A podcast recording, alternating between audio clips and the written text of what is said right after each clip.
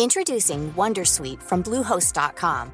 Website creation is hard, but now with Bluehost, you can answer a few simple questions about your business and get a unique WordPress website or store right away. From there, you can customize your design, colors, and content. And Bluehost automatically helps you get found in search engines like Google and Bing. From step-by-step guidance to suggested plugins, Bluehost makes WordPress wonderful for everyone. Go to bluehost.com/wondersuite. Comment contribuer à un monde de demain plus durable La saison 2 du podcast Créateur d'impact va chercher les réponses en immersion au plus près des bénévoles, dirigeants d'associations ou bénéficiaires. Des histoires inspirantes et émouvantes sur les motivations de ces aventuriers de l'humain qui s'engagent dans la construction de la société de demain. Generali, sponsor de votre épisode La Story, vous propose de découvrir Créateur d'impact, le podcast disponible sur toutes les plateformes d'écoute.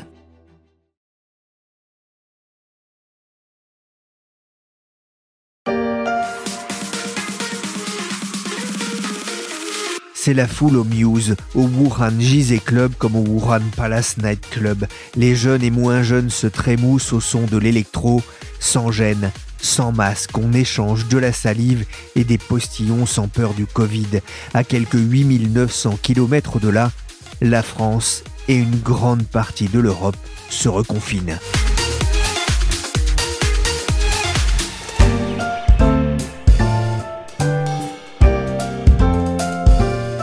Je suis Pierrick Fay, vous écoutez La Story, le podcast d'actualité des échos, et on va essayer de comprendre pourquoi la Chine et plus largement l'Asie échappent à une seconde vague.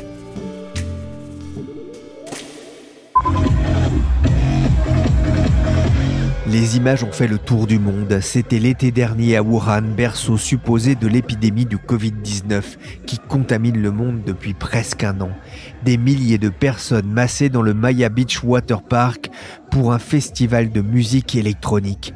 Des milliers d'anonymes en maillot de bain s'éclatent sous les yeux des DJ et danseurs.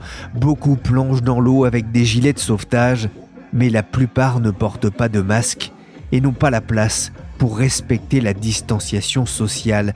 Je ne sais pas pour vous, mais moi j'aurais donné cher pour pouvoir plonger une tête. On reconnaît d'ailleurs en arrière-plan le remix du fameux Gangnam Style du coréen Psy.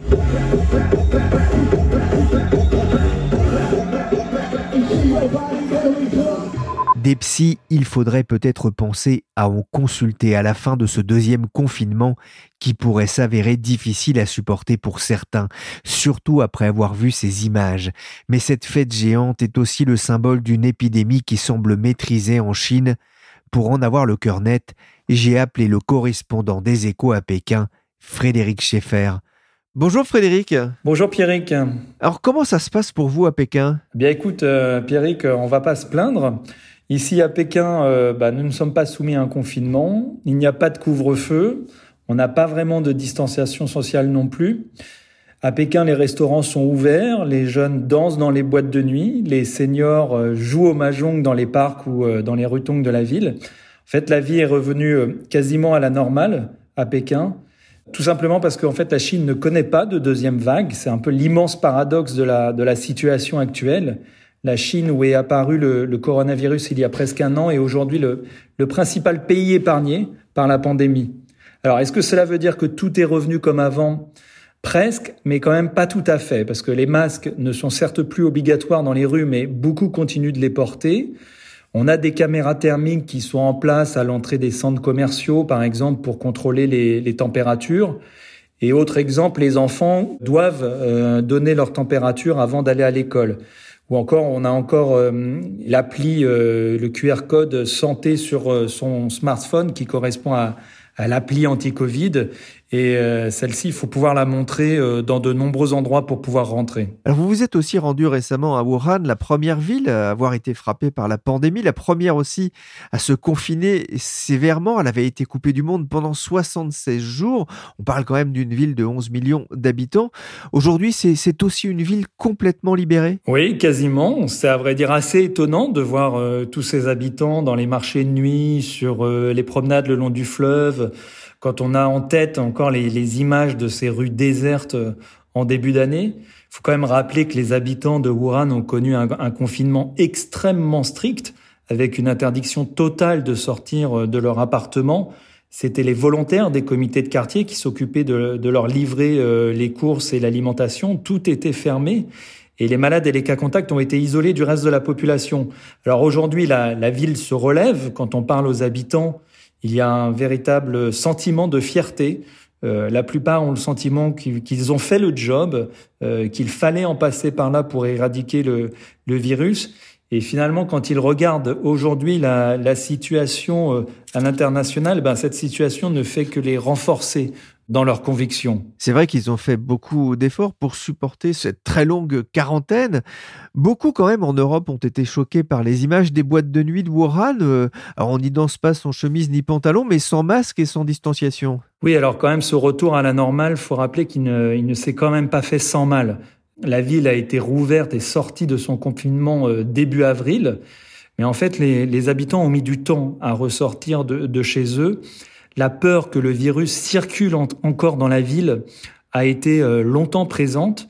Et en fait, il a fallu que les, autorités testent l'ensemble des 11 millions d'habitants euh, durant le mois de mai pour que la confiance revienne.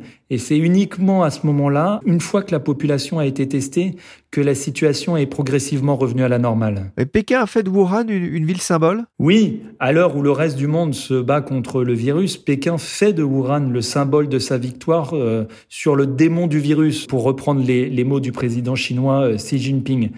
On observe en Chine effectivement une vaste campagne de, propagande dans la presse d'État officielle qui évoque la, renaissance de Wuhan. L'objectif est évidemment de montrer au reste du monde que la Chine a su, elle, gérer le, le virus, de montrer la supériorité du modèle chinois. Mais le message s'adresse aussi, et j'allais dire surtout, à la population chinoise. On se souvient début février que la mort du docteur lanceur d'alerte Li Wenliang avait créé un émoi colossal en Chine avec une avalanche de messages et d'hommages euh, sur les réseaux sociaux euh, qui sont généralement très censurés. Il s'agit aujourd'hui de, de, désamorcer les critiques sur la gestion initiale de l'épidémie, de montrer que les autorités chinoises et le leader Xi Jinping ont fait ce qu'il fallait. Et objectivement, ce message passe euh, dans l'opinion. Il n'est jamais de bon ton en Chine de critiquer trop ouvertement le, régime, mais les habitants sont plutôt reconnaissants envers leur gouvernement de la façon dont, au final, la crise épidémique a été gérée.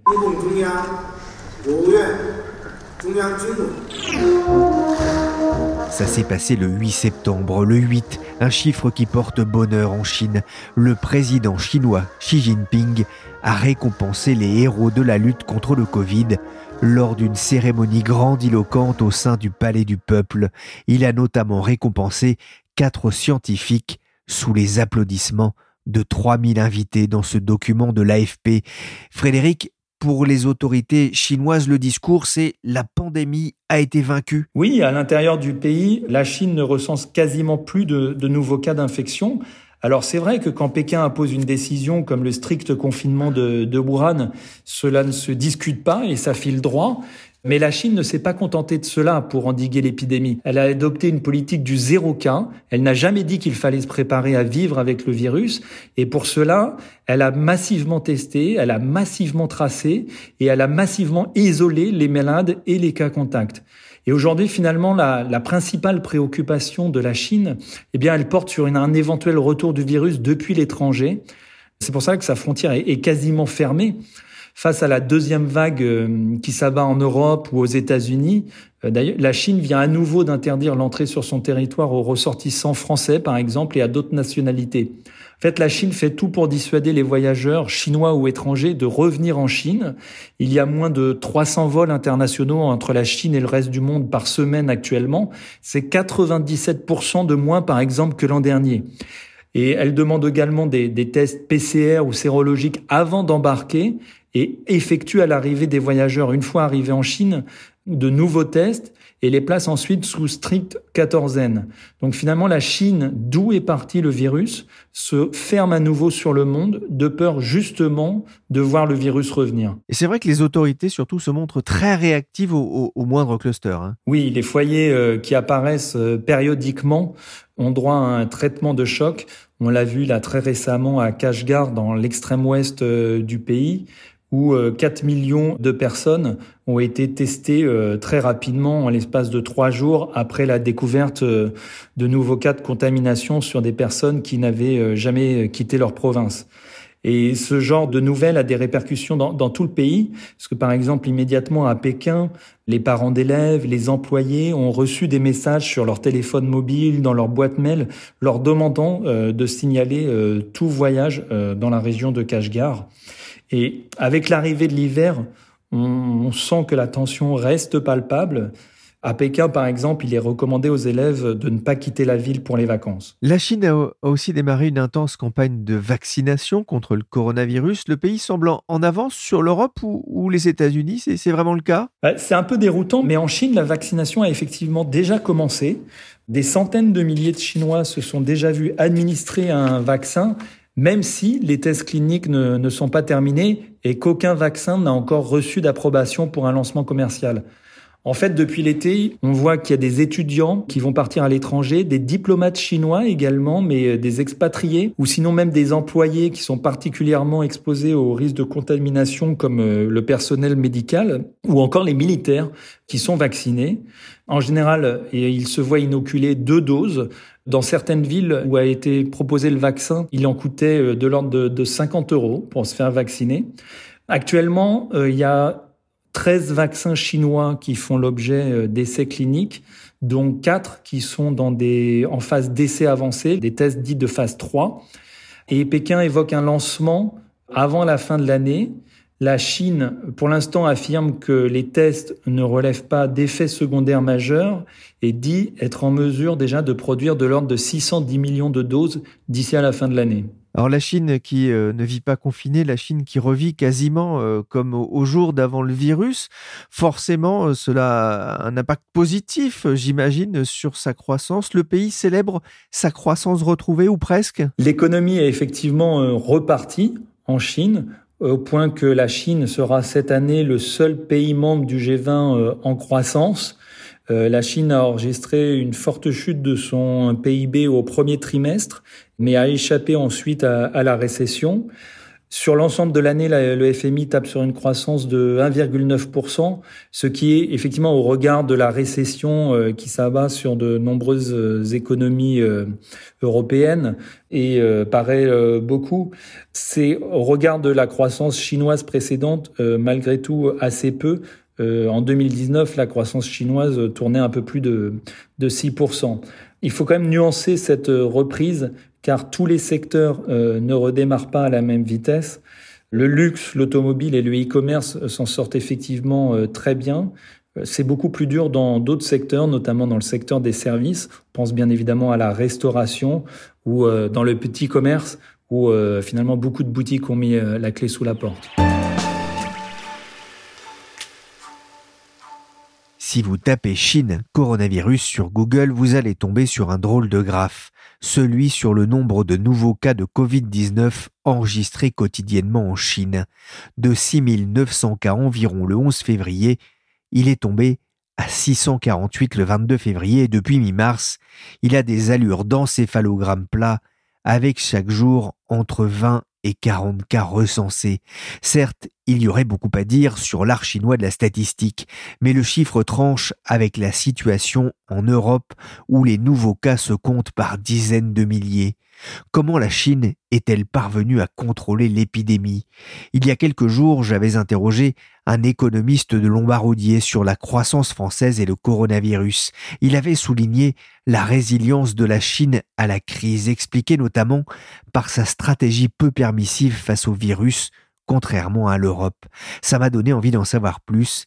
J'ai contacté Mathieu Duchâtel, il est directeur du programme Asie à l'Institut Montaigne, et je lui ai demandé si la Chine pouvait être montrée en exemple dans le traitement social de la pandémie. Alors, ce qu'on voit aujourd'hui, c'est que la Chine, effectivement, n'a pas de deuxième vague et qu'elle pratique une politique qu'elle qualifie elle-même. Alors, le terme en français est un peu difficile à trouver, mais en anglais, ce serait overkill, c'est-à-dire mettre vraiment tous les moyens possibles et imaginables pour empêcher l'émergence de clusters sur son territoire. On l'a vu euh, dans les deux derniers mois à Qingdao, la grande ville portuaire de la province du Shandong, où l'émergence de quelques cas asymptomatiques a donné lieu à une politique de dépistage massif de l'ensemble de la population.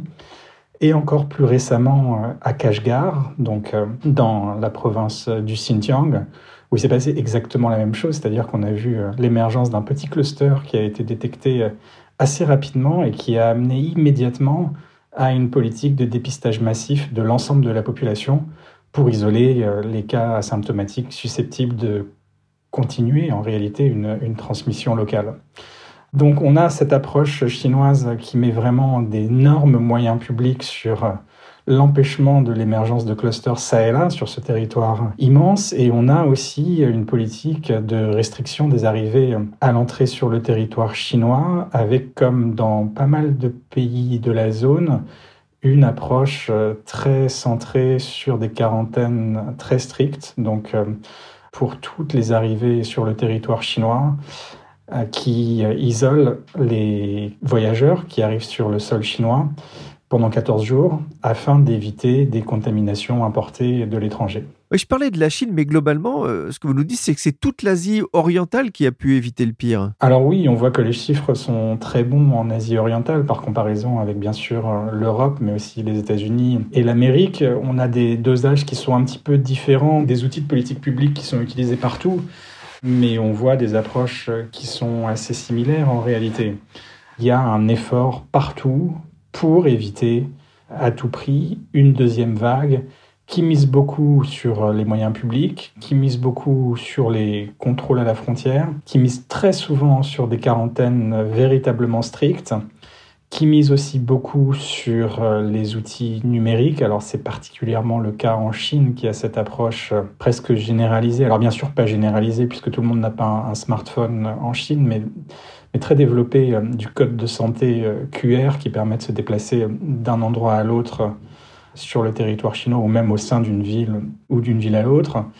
Et puis on a aussi, et je pense que là c'est des éléments qui sont moins tangibles, euh, qui sont un petit peu, disons, qualitatifs, euh, des comportements individuels qui évitent beaucoup plus la prise de risque qu'en Europe, euh, qu'en Amérique latine ou qu'aux États-Unis. Je le voyais à Taïwan où j'étais pendant le mois de septembre, où on a quand même pas du tout de transmission locale depuis plus de 200 jours. Euh, tous les cas qui ont été recensés à Taïwan, et on en a seulement quelques dizaines depuis trois mois, sont des cas importés en réalité de ressortissants taïwanais qui rentrent sur le territoire euh, de Taïwan avec euh, la maladie et qui sont finalement découverts pendant la période de quarantaine, mais aucune transmission locale.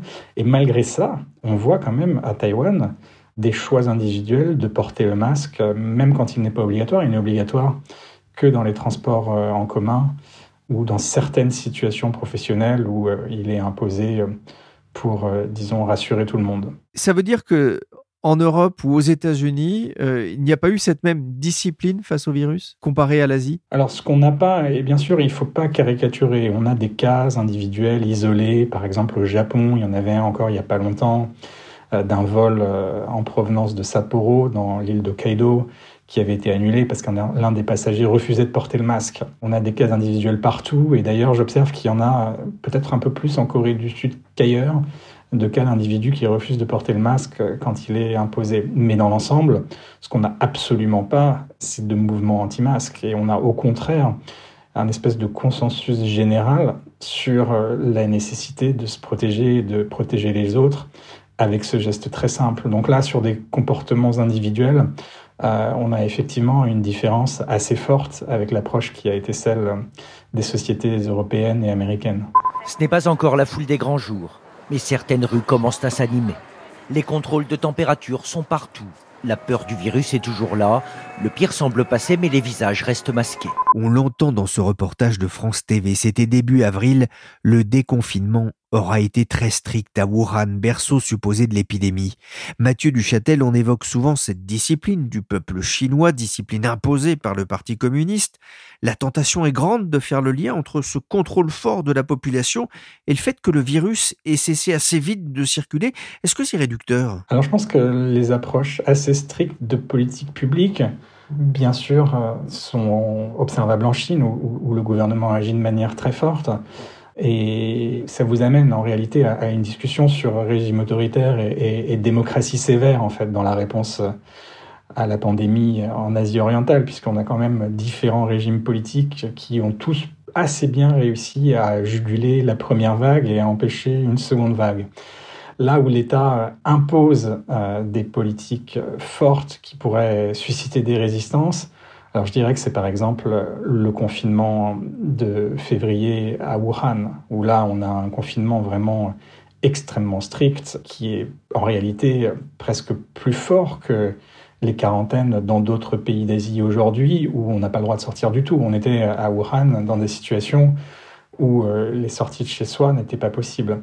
Ça, c'est véritablement un État très fort qui impose. Euh, mais on a aussi dans des démocraties, et là je reprends encore l'exemple de Taïwan, puisque la, quarantaine est un très bon exemple, la quarantaine stricte qu'on se refuse à imposer en France et en Europe, et il me semble qu'il y a même une décision du Conseil constitutionnel là-dessus, c'est une quarantaine qui est, disons, surveillée par l'État. Euh, on a, dans le cas taïwanais, une surveillance régulière par géolocalisation du téléphone portable, donc qui est enregistré auprès des autorités à l'arrivée sur le territoire taïwanais, euh, et donc de manière très régulière, une vérification des services de l'État que le téléphone est resté à l'endroit où l'individu doit rester pour sa quarantaine. Donc là, on est dans un régime qui n'est pas du tout autoritaire, mais on est dans une approche euh, très stricte de la mise en œuvre de la quarantaine. Parce que quand on regarde aussi les, cas de l'Australie ou de la Nouvelle-Zélande, où il n'y a quasiment plus de cas aujourd'hui, ou en tout cas la, pandémie est très bien euh, régulée, l'argument euh, dictature ne tient pas. Non, l'argument de dictature ne tient pas du tout, mais par contre, ce que l'Australie, la Nouvelle-Zélande et Taïwan viennent mettre en avant en tant que régime démocratique. Alors on est dans des démocraties absolument euh, complètes hein. sur tous les plans, il n'y a pas du tout de débat là-dessus. C'est la question euh, du contrôle à la frontière euh, au point d'arrivée qui est crucial à deux moments, je dirais. Alors on l'a vu à Taïwan, crucial au tout début, quand la pandémie est détectée. Et c'est vrai que les pays d'Asie orientale l'ont prise au sérieux beaucoup plus tôt que le reste du monde. D'ailleurs, beaucoup parce qu'elle n'avait pas confiance en les informations qui étaient données par la Chine et par l'Organisation mondiale de la santé euh, en décembre et en janvier. Euh, donc il y a eu une réponse très tôt et, la frontière a été utilisée à ce moment-là avec des contrôles plus importants que d'habitude, en particulier sur les vols en provenance de Wuhan. Et, le deuxième moment où la frontière importe vraiment, c'est une fois que l'épidémie a été jugulée sur le territoire national et qu'on n'a plus trop de, de transmission locale, pour continuer à mettre en œuvre une politique qui vise à éviter les cas importés.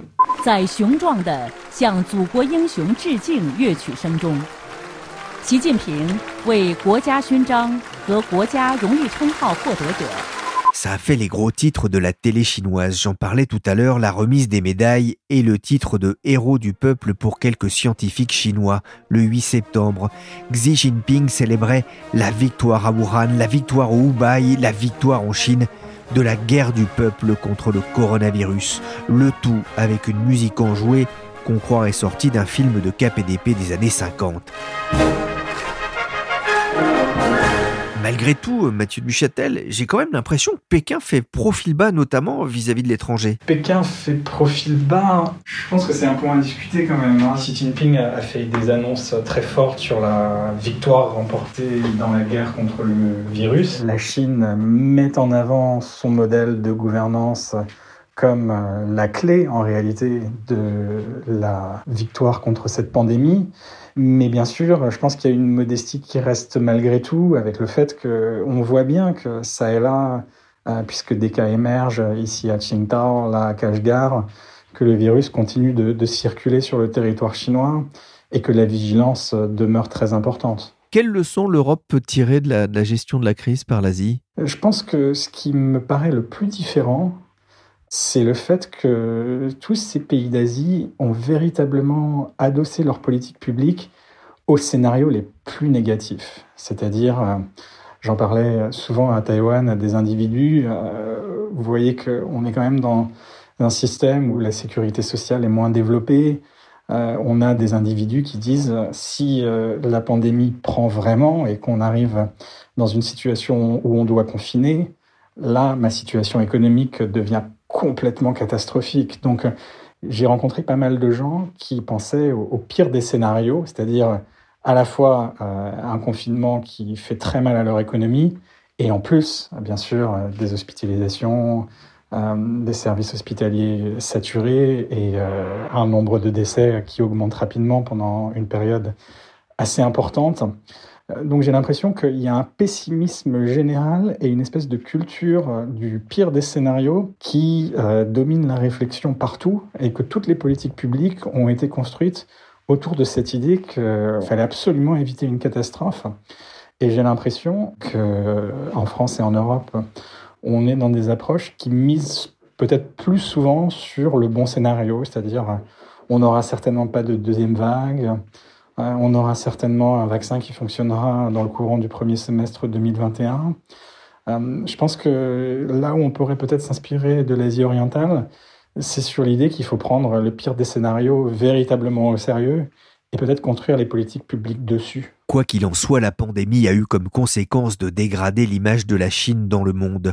Selon un sondage réalisé par Pew Research Center auprès de 14 000 personnes dans différents pays entre juin et août 2020, la Chine est vue de manière négative par 73% des personnes interrogées. En attendant, la Chine avance, son économie se redresse, même si elle est tournée un peu plus vers le marché domestique. Mais Mathieu Duchâtel, je me pose une autre question.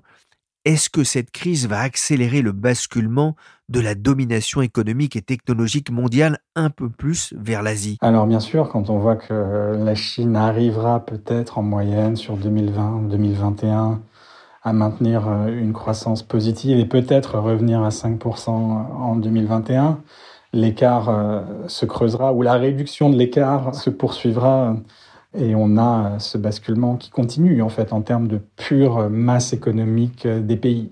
Moi, ce que j'observe, c'est que la Chine, disons, affiche son optimisme euh, que Xi Jinping a dit, c'était il y a quelques mois dans un discours à Xi'an, que euh, les grands basculements du monde se faisaient en période de crise et qu'elle agit sur le plan international avec cette idée euh, qu'on est euh, dans une période qui va favoriser la transformation de l'ordre international et la poursuite de, sa montée comme puissance dominante du XXIe siècle. Et on le voit un peu dans sa prise de risque à l'international. C'est vrai qu'elle a été plus agressive sur des questions frontalières. Alors je pense bien sûr aux relations avec l'Inde, je pense à son comportement dans sa périphérie en Asie orientale vis-à-vis de Taïwan. Euh, on sent bien que même la détérioration de son image, qui est avérée par les sondages dans les démocraties euh, partout dans le monde, ne lui pose pas tant de problèmes que ça, euh, parce qu'elle le conçoit en termes de, disons, une lutte pour la transformation de l'ordre international à plus long terme, où ce qui sera décisif à la fin, c'est quand même la puissance comprise en termes très très bruts, c'est-à-dire de puissance économique, et de puissance militaire. Merci Mathieu Duchâtel, directeur du programme Asie à l'Institut Montaigne et un grand merci à Frédéric Schaeffer, correspondant des Échos à Pékin. Je vous conseille la lecture de son enquête à Wuhan publiée dans les Échos en septembre. La story, le podcast d'actualité des échos, s'est terminé pour aujourd'hui. Merci de votre fidélité. L'émission a été réalisée par Willy Gann, chargé de production et d'édition Michel Varnet. Vous pouvez vous abonner à la story sur toutes les plateformes de téléchargement et de streaming de podcasts comme Deezer, Spotify, Podcast Addict, Apple Podcast, Castbox ou encore AudioNow. Et pour suivre l'actualité en temps réel, notamment l'actualité consacrée à la pandémie du Covid-19, rendez-vous sur leséchos.fr.